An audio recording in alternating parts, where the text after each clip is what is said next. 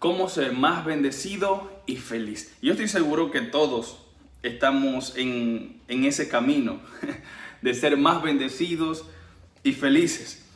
Y quizás te habéis sentido amargado estos últimos días, pero quizás te estáis quejando demasiado. Quizás estáis peleando mucho con los demás, quizás con tus padres o con tus hermanos o con tus hijos o con tu esposa o con tu esposo estos últimos días, pero quizás es porque también te estáis quejando demasiado. Y quizás sentís que Dios tiene, Dios tiene tiempo en que no te responde las oraciones, pero quizás también tenga que ver porque te estáis quejando demasiado. y en la queja, mira, es un pecado. Las quejas nos vuelven más amargados. Las quejas rompe relaciones. Yo me acuerdo cuando Mayra y yo recién casados, yo tengo ya 13 años de casado, y recién casados peleábamos, peleábamos mucho. Y es que yo tenía quejas de ella, ella tenía quejas de mí, y aunque a veces nos sentábamos como para resolver el asunto, mis quejas de ellas y sus quejas de mí lo que hacían era llenarnos de más frustración, más pelea. Llegó el punto donde yo pensé que un matrimonio bonito y lleno de paz ya eh, no era posible, que no existía.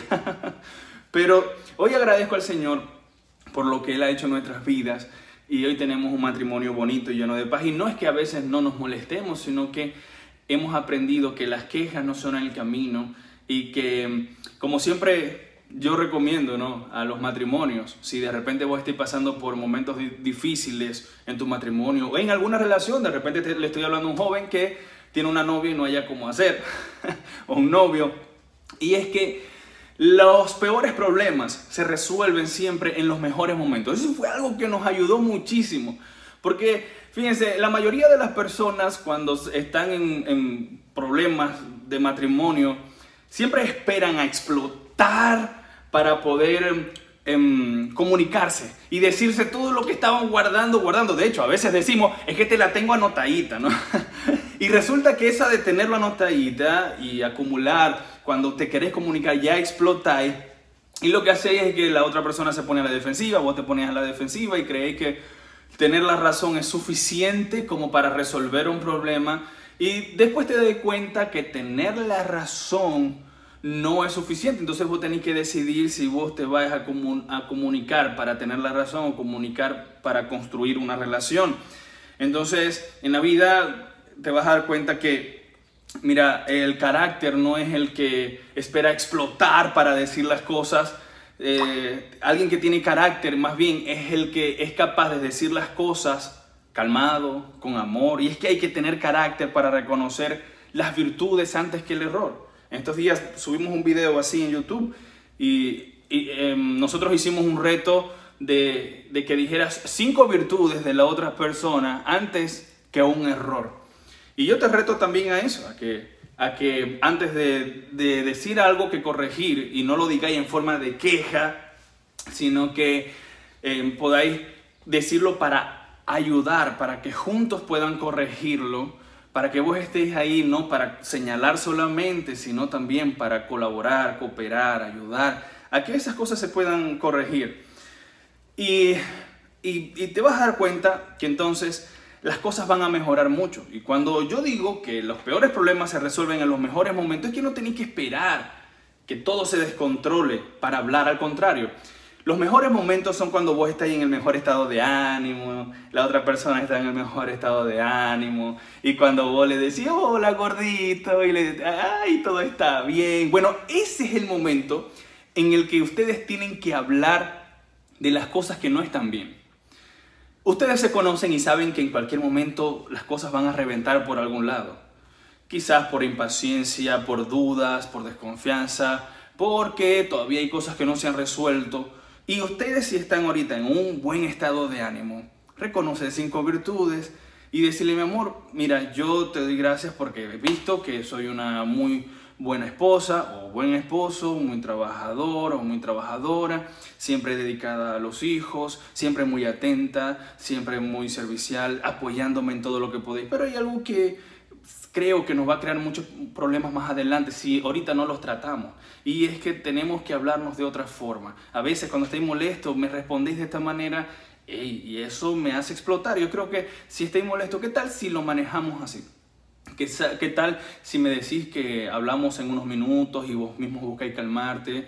¿O qué tal si simplemente guardamos silencio para no decir cosas que después vamos a lamentar? O quizás sí, ¿qué tal si tenemos una respuesta amable como mi amor te amo, pero eh, ahorita necesito pensar mejor las cosas porque, qué sé yo, esto me ha afectado? No sé, es decir, ponerse de acuerdo en, los momentos en los que se sienten bien, en los que están tranquilos. Y ya cuando lleguen los momentos difíciles de tensión, ya ustedes ya van a saber qué hacer, ya lo van a saber manejar. Y la vida se vuelve más feliz y más bendecida cuando no lo manejamos con queja. Porque ¿qué es la queja? La queja es una respuesta áspera es, un, eh, eh, es una respuesta que viene desde el resentimiento, desde algo que todavía no habéis manejado en el corazón, de algo que vos habéis anotado en la famosa listica. es que te la estoy anotando. Bueno, luego sacáis esa queja, que es una respuesta áspera, y dice Proverbios 15.1, la respuesta áspera hace subir el furor. Pero más la respuesta amable calma la ira. Entonces cuando vos le respondéis no me da la gana, o cuando vos respondéis vos siempre lo mismo, resulta que esa otra persona va a explotar y a reaccionar y va a formarse un problemita la mayoría de las veces innecesaria. Nosotros no tenemos por qué vivir en peleas. Dios no te creó para vivir en peleas. Dios no te creó para vivir frustrado. De hecho, Dios quiere que tengáis paz, que estés tranquilo, que estés en una relación sana, bonita, no una relación ni un matrimonio que tengáis que soportar, sino una relación que tengáis que disfrutar y no solo en matrimonio, sino también quizá con tus padres o con tus hermanos o con tus hijos, que sea una relación que podáis disfrutar. Yo gracias al Señor, después de, mucho tiempo de entender esto, disfruto mi matrimonio, disfruto a mis hijos, disfruto a mis padres, Ay, cuántas cosas, yo injustamente, y le voy a decir algo, yo injustamente, cuántas cosas no me quejé, qué sé yo, de mis padres, y ahora veo que ellos tenían la razón. O cuántas cosas no me quejé, qué sé yo, de mis hermanos, o recuerdo cuando iba a la iglesia y la líder de adoración tomaba una decisión y, yo estaba, pertenecía, yo era uno de los músicos, y yo eh, me quejaba de ella, de lo que decidía, y ahora veo que ella tenía la razón. mira, yo, yo sé que Mayra y yo cometimos errores, pero les voy a decir algo. Desde el momento que yo decidí cambiar, la mayoría de los problemas en mi casa cesaron. Así que yo creo que el que creaba la mayoría de los problemas era yo. Entonces, hey, cuando vos decidís cambiar, muchas cosas empiezan a mejorar. Entonces, yo te animo a que dejemos que Dios nos guíe a través de su Espíritu Santo, haciendo las cosas que a Él agradan y dejando estas cosas que nos amargan, que, que nos alejan, que nos dividen, que nos quiebran por dentro. Entonces, eh, podemos hacerlo siendo agradecidos, siendo amables y cambiar una queja por una alabanza a Dios. Dice Proverbios 21, 23. Quien tiene cuidado de lo que dice nunca se mete en problemas. ¿Y qué tal si muchos de los problemas son el resultado de tus palabras. Si hubieras dicho otras palabras, si hubieras respondido de otra forma, es muy seguro que no estuvieras enfrentando o no te estuvieras sintiendo incluso como te estáis sintiendo ahora. Porque escúchame, dice Proverbios 4:23, sobre toda cosa guardada, guarda tu corazón, porque de él mana la vida. Tu vida se mueve siempre en la dirección de tus pensamientos más fuertes. Entonces, si vos tenéis pensamientos de amargura, vas a responder con amargura y vas a ir hacia situaciones complejas, frustrantes, estresantes, que te van a herir, que te van a dañar. Entonces, ¿qué pasa cuando nosotros siempre respondemos con quejas, con amargura? Tu mente se llena de más amargura, de más queja. Dice la palabra de Dios en, en Proverbios 18, 20, cada uno se llena con lo que dice y se sacia con lo que habla. Eso quiere decir que si vos habláis fe, te llenáis de valentía, te llenáis de esperanza. Si vos alabáis a Dios, se fortalece tu espíritu. Pero ¿qué pasa cuando vos sois de lo que siempre decís? Es que estoy cansado de, de decírtelo. estoy cansado de estos problemas, estoy cansado de todo lo que me pasa. Y cuando vos decís estoy cansado, en tu mente te llenáis de cansancio. Cuando vos decís, cuando vos decís, por ejemplo, em, es que esto me vuelve loco, este, ya, no lo, ya no lo soporto, y entonces vos te estás volviendo loco. Y llenes tus pensamientos de eso. Y cuando, cuando vos decís, es que odio mi pelo, entonces esas palabras están echando raíces en tu mente, en tu cabeza. Y cuando vos decís, es que mi trabajo me enferma, ya no lo soporto. Y entonces eso, todo eso, esos pensamientos eh, eh, hacen raíces en tu corazón.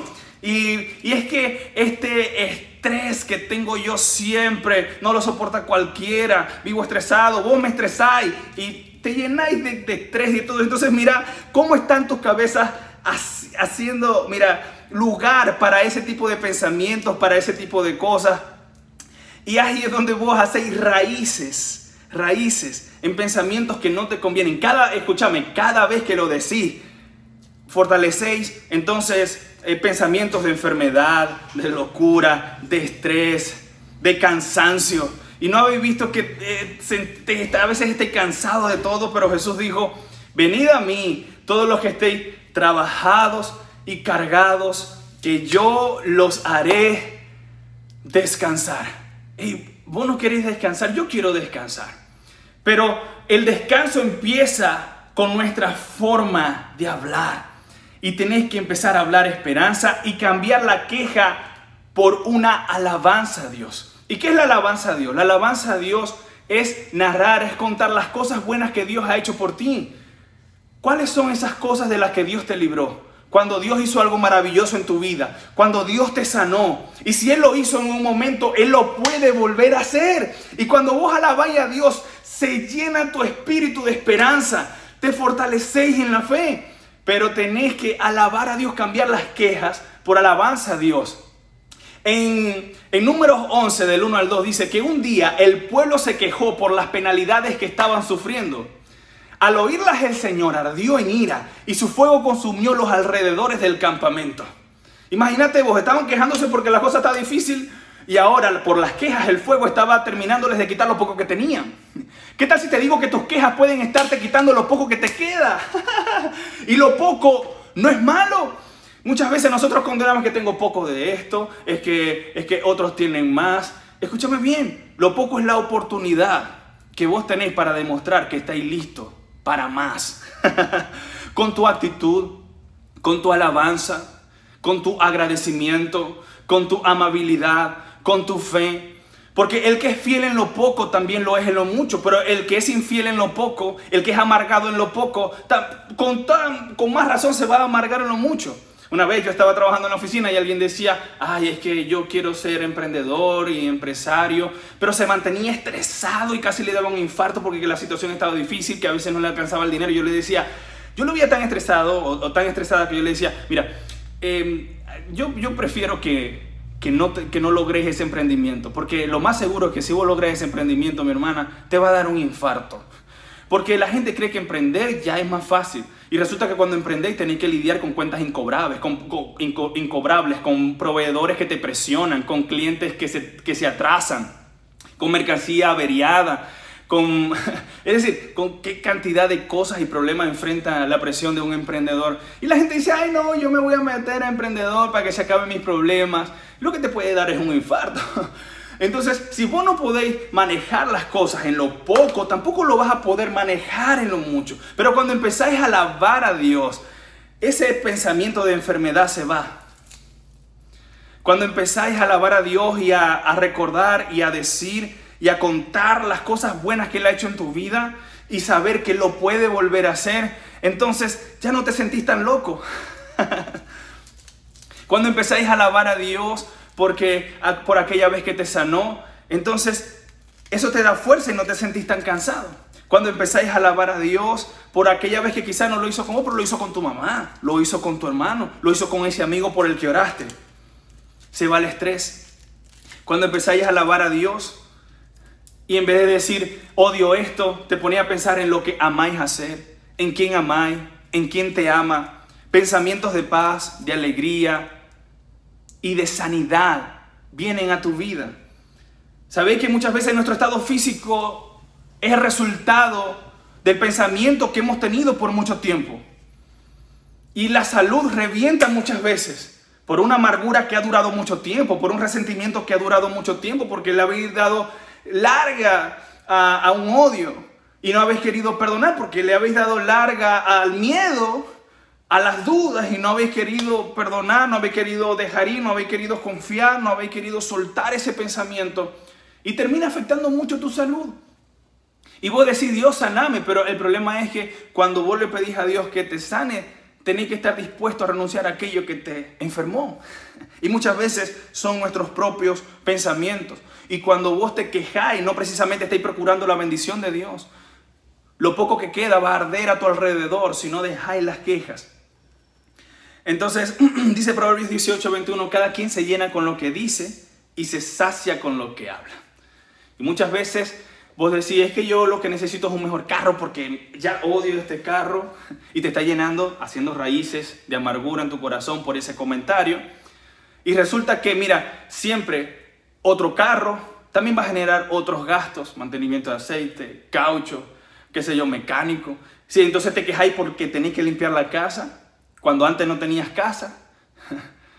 Pero es que la casa se le dañó la bomba, es que se dañó el herraje del baño y se, fue todo el agua. Y entonces te quejáis por las cosas que antes le pedías a Dios. Eh, eh, te estás quejando quizás de tus hijos cuando antes le pedías a Dios un hijo. Te estás quejando de tu esposa o de tu esposa cuando antes le pedías a Dios un esposo o una esposa.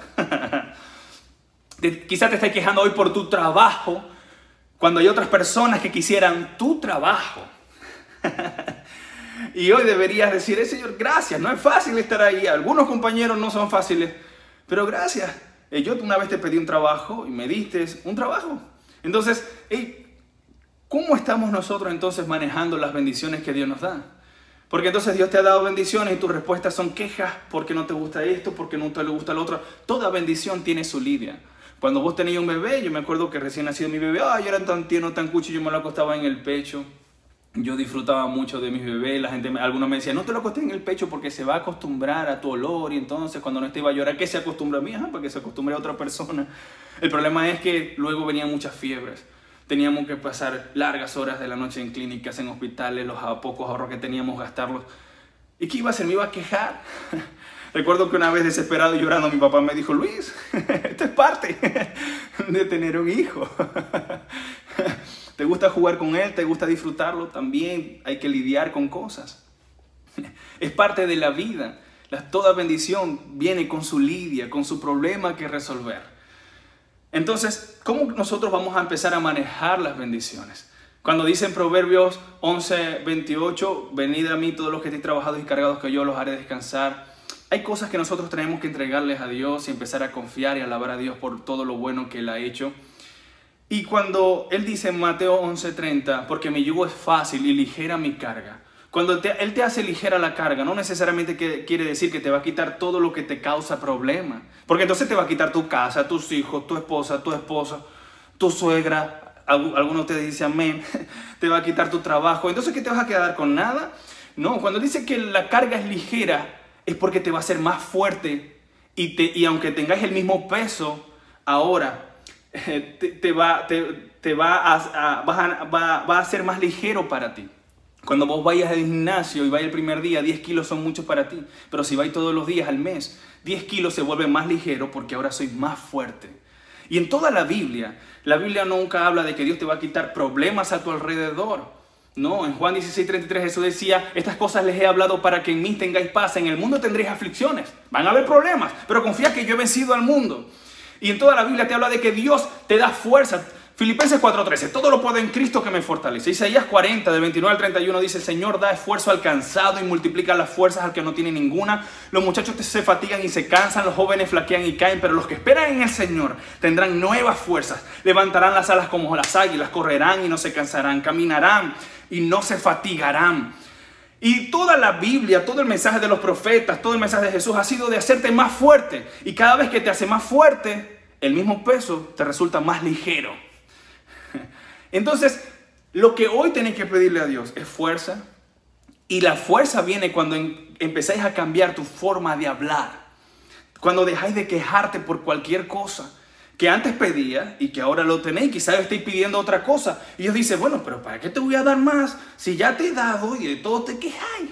tenéis una queja de tus hijos, tenéis una queja de tu esposo, tenéis una queja de tus padres, tenéis una queja del trabajo, tenéis una queja de mí. Te quejáis de que yo no respondo, de que yo no hago, de que yo no doy, de que yo me tardo.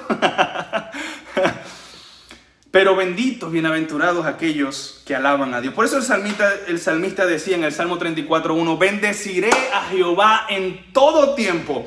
¿En qué tiempo? En todo tiempo, en la abundancia, en la escasez, en los días de luto, en los días de fiesta. Bendeciré a Jehová en todo tiempo. Su alabanza estará de continuo en mi boca. Es en otras palabras quiere decir, siempre voy a contar las cosas buenas que Dios ha hecho en mi vida. Mira, Santiago capítulo 5 versículo 9 dice, hermanos, no se quejen unos de otros para que no sean juzgados. El juez ya está a la puerta. Repito, quejarse es pecado y no trae ningún tipo de bendiciones a tu vida. Te amarga, te aleja de Dios, quiebra relaciones. Hay una historia muy bonita en Segunda de Crónicas, capítulo 20, del 1 al 30, que les animo a que ustedes hoy con calma la lean. Y cuando el rey Josafat eh, estaba con, con su ejército, se dieron cuenta de que estaban reunidos por todos sus enemigos, los amonitas, los meonitas y otros aliados, se unieron en contra de un pueblo pequeño. Entonces cuando se vieron reunidos, cuenta la historia, que salieron a buscar a Dios. Hey, cuando la cosa se pone difícil, ¿a quién buscáis vos? ¿Cómo reaccionáis y cómo respondéis? Ellos salieron a buscar a Dios. Mira, cuando vos tengáis que huir, huí a Dios. El problema, y, yo no tengo ningún problema con eso, mire, yo puedo aconsejarte, algún amigo, tu papá, y está bien, pero yo lo que te puedo decir es algo a través de la Biblia. Pero cuando vos tenés un problema, y, está bien, dice Proverbios 15, 22, cuando no hay consulta los planes fracasan, el éxito depende de los muchos consejeros. A mí me encanta pedir consejos a la gente, pero antes de pedir consejos a la gente, siempre huyo a Dios, siempre busco a Dios. Dios de primero en todo. Y vos ante cualquier otra cosa, ante cualquier consejo que vayáis a buscar y todo, huí a Dios. Y ese pueblo huyó a Dios. Y, y ¿saben lo que empezó a hacer el pueblo? Empezó a alabar a Dios. No se quejó, no dijo, es que ¿por qué Señor? ¿Viste en lo que vos me metiste? ¿Viste que si yo estoy yendo a la iglesia porque a mí no me va tan bien en el trabajo? ¿Viste por qué si yo eh, empecé a orar le dieron el puesto a otro? No, por eso es que ya yo no voy a ir más a la iglesia. El pastor me dijo que leyera la Biblia y mira lo que me está pasando. y entonces pasa, empieza a arder el campamento. Porque cuando tenéis razones y motivos suficientes para alabar a Dios, empezáis a quejarte y eso es un problema. Y fíjate lo que, lo que dijo el pueblo, lo que dijo Josafat y el pueblo a Dios en ese momento. Él dijo, ¿acaso no expulsaste a los que vivían en la tierra cuando llegó tu pueblo Israel? ¿Acaso no les le diste la tierra para, que, para, para siempre a los descendientes de tu amigo Abraham? Tu pueblo se estableció aquí y construyó este pueblo para honrar tu nombre. Ellos dijeron, cuando enfrentamos cualquier calamidad, cuando enfrentemos cualquier dificultad, ya sea guerra, plaga o hambre, podremos venir a este lugar para estar en tu presencia, ante este pueblo, ante este templo donde se honra tu nombre. Podremos clamar a ti para que nos salves y tú nos oirás y nos rescatarás. ¿Qué hizo esta gente aquí? Estaba recordando aquellas cosas buenas que Dios había hecho en su vida. ¿Qué tal si hoy es un día para que recordéis las cosas buenas que Dios ha hecho en tu vida? ¿Qué tal si hoy es el día para que digáis, Señor, yo me acuerdo cuando estuviste en aquel momento, cuando casi muero, y no sé cómo, porque no lo puedo explicar, pero me levantaste, y yo sé que lo podéis volver a hacer. Hoy es un día maravilloso para contar las cosas buenas que Dios ha hecho en nuestras vidas. ¿Y saben cómo termina la historia? La historia termina en que Dios los, les dijo, vayan mañana y marchen contra esos pueblos, pero no peleen, porque yo les voy a dar la victoria. Entonces ellos se fueron y pusieron cantores y gente que iba alabando delante del ejército. Porque ante todo lo que podáis hacer, de la manera en que te puedes defender, que delante de ti vayan siempre las alabanzas a Dios. Bendeciré a Jehová en todo tiempo y su alabanza estará de continuo en mi boca.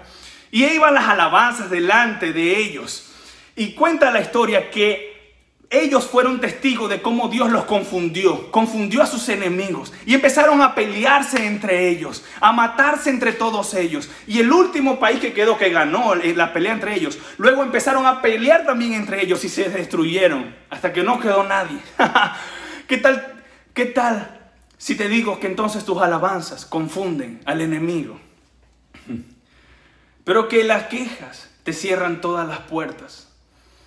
Hey, hoy es un día para que empecemos a hablar de la manera correcta, para que seas más bendecido y feliz. Entonces, ¿qué tal si este año te compromete a no decir nada negativo nunca más en tu vida? ¿Qué tal si realmente creéis que el diablo es un mentiroso y nunca más le vas a creer? Yo creo que si cambiáis tu forma de hablar, vas a ayudar a cambiar tu forma de pensar. Y van a venir más bendiciones, vas a tener mejores relaciones. Las cosas van a fluir mejor. Y Dios va a obrar a tu favor. Espero que esta reflexión haya sido de mucha bendición para ti. Que Dios te guarde, te prospere. Compartí esto a quien lo necesite. Suscríbete, dale a la campanita. Y que tengáis el mejor día de tu vida.